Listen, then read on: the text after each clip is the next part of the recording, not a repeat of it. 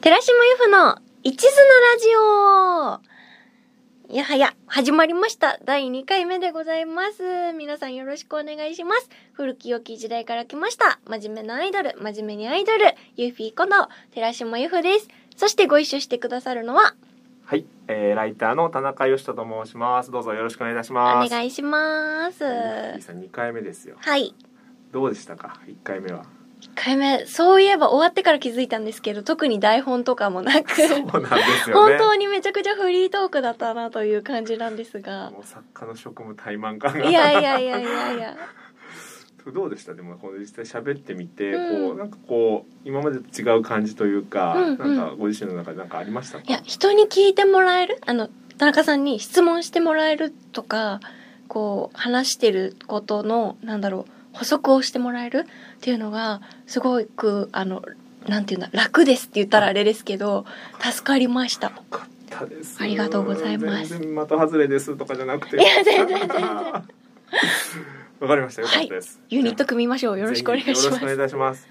じゃあそのまあ第2回ということなんですけど、まあ前日あの前回第1回に関しましてはうんその、まあ自己紹介とか、はいまあゆるキャラへの思いとか、うんうん。あとはまあポッドキャストでやりたいことなんかを語っていただいたんですけど、はいまあもう少しあのまあゆふいさんアイドルですので、ちょっとそのあたりの話どういう曲になってきているのかとか、うんうんあ。とはまあどういったご衣装なのかとか、はいぜひそのあたりちょっとお聞かせいただければなと思うんですけれども。今回新曲がまあ2曲。あの、新しい私は、えっ、と、加藤千恵さんっていう作家の方と、あとは宮野源斗さんっていう作曲家の方がコンビを組んで作ってくださってて、で、このお二人は私のファーストアルバムのリード曲を作ってくださったお二人なんですよ。私になるっていう曲だったんですけど、で私になるがめちゃくちゃ好きで私は。あの自分の曲全部気に入ってるんですけど本当にその中でも指折りに気に入っている曲で、まあ、それはもちろんファーストアルバムの大事なリード曲だったからとか思い入れもそうだけどなんか曲としてすごく強いんですよね。でずっとその曲になんか自分も励まされてたし特にこのコロナになってからとかはオタクたちもこの曲を大事により聴いてくれるようになってとかっていう流れもあったのででプラス私がこの夏であの事務所辞めてフリーになって心機一転したこととかも踏まえなんかもう一度あのなんていうのかな。私になるの続編を作りたいわけじゃないんですけどあの時みたいな気持ちだなっていうのはすごく思ってたので同じメンバー同じチームで作ってもらったらどうなるか聞いてみたくなったというと生意気ですがなんかそんな気持ちからオファーをさせていただいて出来上がった曲なんです。へえ、うん。うんでもそのゆふいさんのこの今の心境というか、うんうん。気持ちも一緒に伝えて。そうですね。そのはあ加藤さんに今こういう状況で、まあ、もちろん私になるを私もオタクもすごい大事に聞いてるっていうこととかでプラスその中で自分の環境が変わったりコロナのことがあったりしていろいろみんな大変だけどなんかその心機一転をする時に今までのこと全部置いて心機一転をするんじゃなくてそれも踏まえて次に進みたい気持ちなんですよね。そのディアステージ辞めた時とかも別に金輪際もうディアステージとは関わりませんとかっていう辞め方じゃなくて今までお世話になりましたここでの経験を糧に次に行きますの辞め方だからなんかその感じが踏まえてもらえるといいなっていう。あの「ユーフライト」っていう曲を出した時は割と過去との決別感がちょっとあったんですけどそうじゃない出発だっていうことは大事に伝えてそしたらもうバッチリな歌詞をいただきそしてバッチリなメロがつきみたいな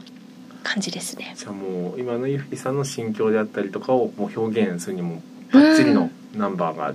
出来上がったと、そう思います。ああ楽しみですねそれそうなんですよ。そのただそのやっていく中でそのさっきのその地続きみたいな話、うんうん。これまでの過去の自分との地続きでやっていこうと思ってるっていうのが結構一個今回大きなテーマというか、うんうん。今までと違う部分なのかなと思っていて、うん。なんかこうフリーランスって、まあ、うん。うん一応形式はそうだと思うんですけども、なってくると結構こう浮世離れというか もともとやっぱこうアイドルの方だからやっぱその世間社会とはちょっとやっぱりこうい定の距離があるのかなって気がするんですけど、うんうんうんそれさらにフリーランスになるとますますこう距離もできちゃうのかな本って気が当ですよね。それの中でのその地続きであったりとかそのメッセージになんかちょっと意味があるのかなって個人的には思ったんですけど、なんかうん。あえてその今までとのつつながりを大事にしたっていうのはどういう思いがあったんですかね？うーんそのなんだろう今の環境がある今に至るまでに過去があるのはまあ当たり前といえば当たり前のことだから、はなんかそれをなかったことにして次に進むのは違う気がしているのと、うんうん。それは私に限らずなんか世の人々みんなそうなのかなって、その転職する時にじゃあ今までのこと全部忘れて新しい仕事するってわけにきっといかないじゃないですか。そね。そこでの人間関係とか経験とかを積んでるからこそ次に行きたくなるっていうかここでのことはやりきったからもっと違う世界が見たくて次に行くっていうのがななんか前向きな出発な気がするので実際私も今回結構そういう気持ちで選んだフリーランスなのでなんかそういう前向きなあの嫌になっちゃったとか逃げてきたとかじゃなくてあのお世話になりました一緒に次へみたいな気持ちがあのあるといいのかなっていうのはなんでしょうね大人になったのかもしれないです。確かに大人ですね。なんかこう、いろんなものをこう受けと過去の自分を受け止められてる感じがすごく大人ですよね。うーんなんか子供の頃っていうかまあ僕は今あのすみませんあのリスナーの皆さん興味ないとい思うんですけどやありますよあります田中ファンが聞いてますよ。三十三十七歳なんですよ。うんうんあの先日あのユッフィーさん自己紹介した時は三十六歳って言ったかもしれないですけど、うんよく考えたら三十七歳でそうなんですか。だんだん年わかんなくなってくるやつ。そうなんですよ。ただそのようやく過去の自分も受け入れられるようになったなって感覚はようやくこの三十七アラフォーになってようやく感じてきた部分もあったんで、なんか大人になるってそういうことなのかなってちょっと話聞くかと思ったんですけど、うんうん。今回そのまあ衣装もすごくなんか自信があるっていうか、うんいいのができたみたいなお話をです。伺ったんですけどなんかこう、うんうん。お話しいただける範囲でどういった感じなのかって聞かせてもらうことできますか？あのー今までで一番なんか等身大っぽいって言ったら変なんですけど、はい。あの今までの衣装はアイドルっていう感じのこうスカートがフリッと大きくてあの飾りもいっぱいついてて色も割と華やかでっていうのが多くてなんでそうしてたかっていうと、まあ、私ソロアイドルなのであの一人で立つじゃないですかはいステージに。その時にあんまり衣装が、まあ、私服っぽすぎるというかそのナチュラルすぎるとなんか普通の人が出てきてポツンと一人いる感じに見えるから。ちょっとねあの自分にあんまり自分のオーラに自信がないので なんかその服に結構頼ってたというか。そうなんです。がすごいあってあの、まあ、戦闘服って言ったらちょっと大げさですけど衣装を着るとアイドルにアイドルモードになるみたいな。そう入るっていうのは私もそうだし多分見てる側にもあったと思うんですけど、まあ、今回ちょっと新しい私なので、まあ、そういうスイッチも大事にしつつあんまりそういう外的要因に頼らなくともやっていいけるんじゃないかっていうあの見え 見えです。やいやいや そんなに自信がついたっていうわけではないんですけどそういうのもやってみたくなったっていう感じです。いやめちゃめちゃいいですねなんか、うん。今までとはなんかこうちょっとやっぱこう角度というか、うんうんうん。なんか心境の変化がやっぱそういうところに曲詞衣装みたいなところにやっぱ出てくるんですね、出てきましたね。なので今まではその割と肌を見せることとかも結構こだわってて足をいっぱい見せた方がオタクが喜ぶとかはい。肩見せた方がオタクが喜ぶとか思ってあのそういう作りにしてもらってたのが、はい。今回長袖だしスカートも長いし、割となんか隠してるって言ったら変ですけどあんまりそのあのなんだろうなビジュアル自分の中でのアイドルっぽいビジュアルに頼らない衣装を作ってもらった気がしてます。へー。こう素人の意見なんですけど、うんうん。そういう衣装ってなんかどの段階からイッフィーさんがこう入っていくんですか？そのデザインというか割と最初からいますね。あ。衣装さんと打ち合わせからいますね。へー。それって皆さんそうなんですか？いや多分アイドルグループさんはプロデューサーさんとあかー。デザイナーさんとかがやり取りをして作ると思うんですけどなんか私はあのソロになったタイミングの時にあの一番最初に拾ってくれた鴨さんっていう方が一緒にソロデビューをあの作ってくれたんですけど、はい。鴨さん音楽のことはすごいお詳しかったけど衣装の専門家ではなかったったのでで他にスタッフさんがそんなにいなかったので鴨さんと私と衣装さんで話をしてなんかこういうのがいいよねみたいなのを話したら衣装さんがそれを具現化してくださってみたいなところから始まったのでなんかその最初から自然といいざるを得なかったというか で次にこう作った 2, 2曲目の時とかも割とそのあのスタッフの方がみんな男性が多くてそんなにこう衣装専門家みたいな人がいなかったからそういう方々のお話と衣装さんの話の間に本人も結構つなぎでいさせてもらえることが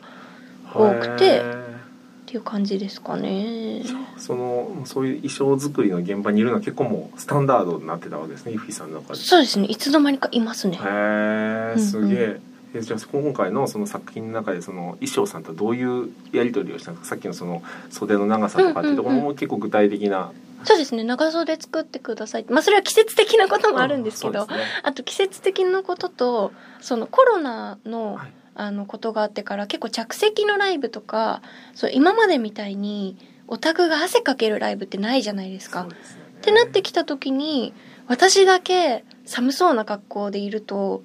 見てる方寒いかなみたいな。のもあったりして、まあ、そういうアドバイスも定畜さんから頂いたりして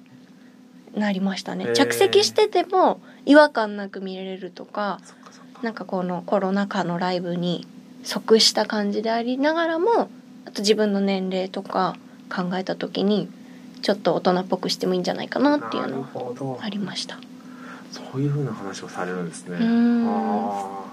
でも確かにいいですね。その実際そのもうプロデューサー目線も常に持ち始めてるってことですね。でもそうなってくると。そんなことないんですけど。本当になんかしょうがないんですよ。だって今事務所ないから自分でやるしか。そう。さっきもねあのグッズ作ってましたもんね。そうですね。あれもねしょうがないんです。だからなんかできるからやりたいですとか思ってやったことは別にないです。やりたくないと思ったこともないけど、はい、そういうもんだなんだろうなと思ってやってるっていう感じ。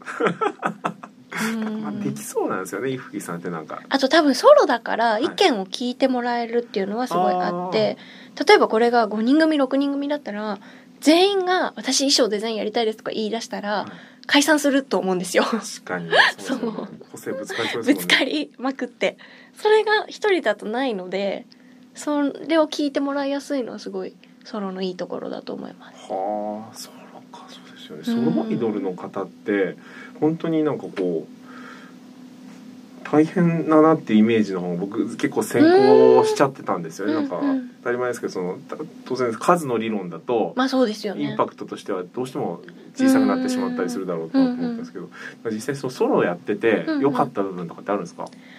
それは楽屋が広いとか。なるほど あと大事ですね。すぐ帰れるとか。本当にグループの人は全員着替え終わるまで待ってなきゃいけないし、はい、あと MV とかジャケ撮影も待ち時間ないんですよソロアイドルって。そうかそうか。すごい全部が自分の時間なので、はいはい、そういうのは贅沢だし、はい、気持ちも楽だし、はい、なんかありがたいなって。あのなんでしょうすごく実務的なところでは思ったりしてますけど。なるほど。もっとそのアイドル的な要素だとなんか、うん、舞台にパフォーマーとしての。あでもオタク独り占めっていうのはいいなっていつも思ってます。やっぱいいですか。うんいいですね。あのいつでもみんなが自分のために来てくれるじゃないですか。っていうのはすごく贅沢だし、はい、その会場全部がユッフィーを見に来てるお客さんだから。なんかその一体感はグループさんとはちょっと別のものな気がしてて、いいですよね。うんうん、なるほど。確かにそうですね。そう考える考え方はできますね。確かに。なんか切磋琢磨感グループアイドルさんの切磋琢磨感とかそのオタク同士のあの子の時に一番大きい声出すぞみたいな、はい、そのバチバチ感も好きなんですけど、はい、なんかうちのオタクたちの全員一緒にユッフィー見てるあの感じは 平和で好きです私は。平和だな、ユッフィーさんの現場は、いいですね。なるほど。逆にじゃあその一人で大変だったことってあります？大変だったことはいやなんかそれ時々聞かれるんですけどあんまない気がしてて、えー、わかんないです。あのグループだった時に大変だったことがありすぎたせいかもしれないんですけど あんまりなんかソロになってからこれが辛いみたいなのはそんなになくてうん。何が大変そうですか逆に？だから本当になんかこう例えばその、はたから思ったのはやっぱ、うんうん。例えば5人組のグループだとしたら、うんうん。1人例えばフォロワーがまあ1万人いたとして、うん単純計算で5万人ぐらいのファンがつくわけじゃないですか。うんうん。なってくるとそのステージの盛り上がりとかで、あ私のステージよりなんかあっちの方が盛り上がってるなみたいな、あうんうんうん。そういうの見てなんかちょっと落ち込んだりとかうん。するのかななんていうのは素人意見としては思うんですけど。そうですよね。そう言われればそうですよね。でもなんかそれはあんまり考えたことないっていうか別にその相手の方が5人組だろうが6人組だろうが単位としては1じゃないですか、はい。もらってる持ち時間あはそうですね。1出演アーティストとしては1と数えられるわけだからそれはあんまりそこにどうこうじゃなくあちらが5人でこの人数呼べるんだったら1人でその人数呼ぶように頑張るにはどうしようかなっていう感じになるかな。そんなになんか自分が5人いたらいいのになみたいなことは思ったことないですね。へえ。うんなんかそうそういうなんでしょう。あ比べたりするんですか？ユフィさんってこう周りのそのアイドルの方とかあん。のタレントの方とか同じようにこう一人でステージ立ってる女性の方とかと、うんうん。こうベンチマークというか、うんうん。ライバル視というか、うん。されたりするんですか、比べはするけどあの全部と比べちゃうからはい誰がライバルとかあんま思ったことないっていうかそのディアステに行った時とかは周り全部アイドルさんじゃないですか、はい。だからあのなんこれね難しいんですよ。自分でもうまくこれが説明できないんですけど、まあ、全員ライバルなんですけど、はとはいえなんか全員自分とは別だから、はい。例えばもう絶対にニジコンに負けたくないとか思ったことはなくて。でもニジコンすごいなとも思うはしい。可愛いなとも思うしいっぱいいるから楽しくていいなとかも思うけどそれになりたいわけではないから自分は自分で頑張るしかないなみたいな感じをいつもそうなんです。だから逆にそうそういうスタンスだからなんかその闘争心がなさそうと思われていてはいはいはい。なんかこのままのんびりゆっくりあの今いるオタクと仲良くやっていけばそれでいい人って思われがちなんですけどなんかそういうわけではないんですよ。そりゃやってるからには大きくなりたいしやってるからには向上心は持ってるつもりなんですけどなんかだからといって電波組が武道館やってて悔しいぜみたいなことはあんまり思わない。なんかそこが自分でも不思議なんです。なんかつながるようでつながらないというか。うん。うんうんうん。だから最近だとあの二丁掛けさんの中野サンプラザ行った時とかもすごい感動したし、はい。なんかその二丁掛けさんのスタートの時かはらい。いろいろお世話になってるから、あのここまでたどり着いたことがめちゃくちゃ羨ましいし誇らしいんだけどなんかだから自分がどうこうじゃないんですよね。自分は自分でまだ頑張りが足りないんだなって思うっていうか。あすごい。なんでしょう。わかんないですねこの感じ。結構なんかこう自分にこうベクトルは向けつつうん。って感じですよね。その自分に足りないものはこう自分自責というか。うん。自分がやるしかないとというか、そうなんですよね。だから普通に乃木坂とかもはい。羨ましいです。あの近いところにいる人があそこに負けたくないとかじゃなくてそういう大きいグループさんとかでもあなんかめっちゃ可愛くていいなとか、うんうん。衣装可愛くていいなとか、い、ろんなの出てていいなとか思うからそうですね。なんかそれってどうなんですか？どうなんですかね。みんなもうちょっとあるんですかね？でもグループだったらこの子に負けたくないとかあるのかな？それこそあの乃木坂46とかなんかこううん。選抜みたいのもありますもんね。そうですよね。だったらあるかもしれないですね。ん。なんかそれはなんでしょうね。そのまあもちろんそのファンにとっては当然大事なことかもしれないですけど個人のその頑張りの結果としてはなんかこううん難しいな言葉の選び方が。そうなんですよ。なんかその誰が活躍してようと興味がないように見られていがちなんですけど、はい。決してそういうことではないのだがただ誰が活躍してようと自分がここにいるのは事実だから、はい。なんかそれをあのなんだろうなななんでしょう。ね。うまく言えない。ごめんなさい。いやいやいやあうの変な質問しちゃった。らあいやいれなんですけど。やいやいやすごいでもすごくわかります。そのユッフィーさんがその周りに興味がなさそうって言うとあれですけど闘争心を向けてなさそうみたいな印象は若干やっぱ受ける部分は、はあってうんもしかしたらその古き良き時代から来ちゃったから。あ来ちゃったからね。この今の時代にマッチして。でも闘争心を燃やしたとしてもじゃあなんかそれがあのなんだろうな。そこまでああいう風になりたいなっていう気持ちはあったとしてもなんかあの人に負けたくないからといってそれになれるわけじゃないっていうかそうですね。なんかそね。その感じなんですよね。確かに確かにそうですね、なんかそのそうですね、そのただベクトルと努力とそのどういう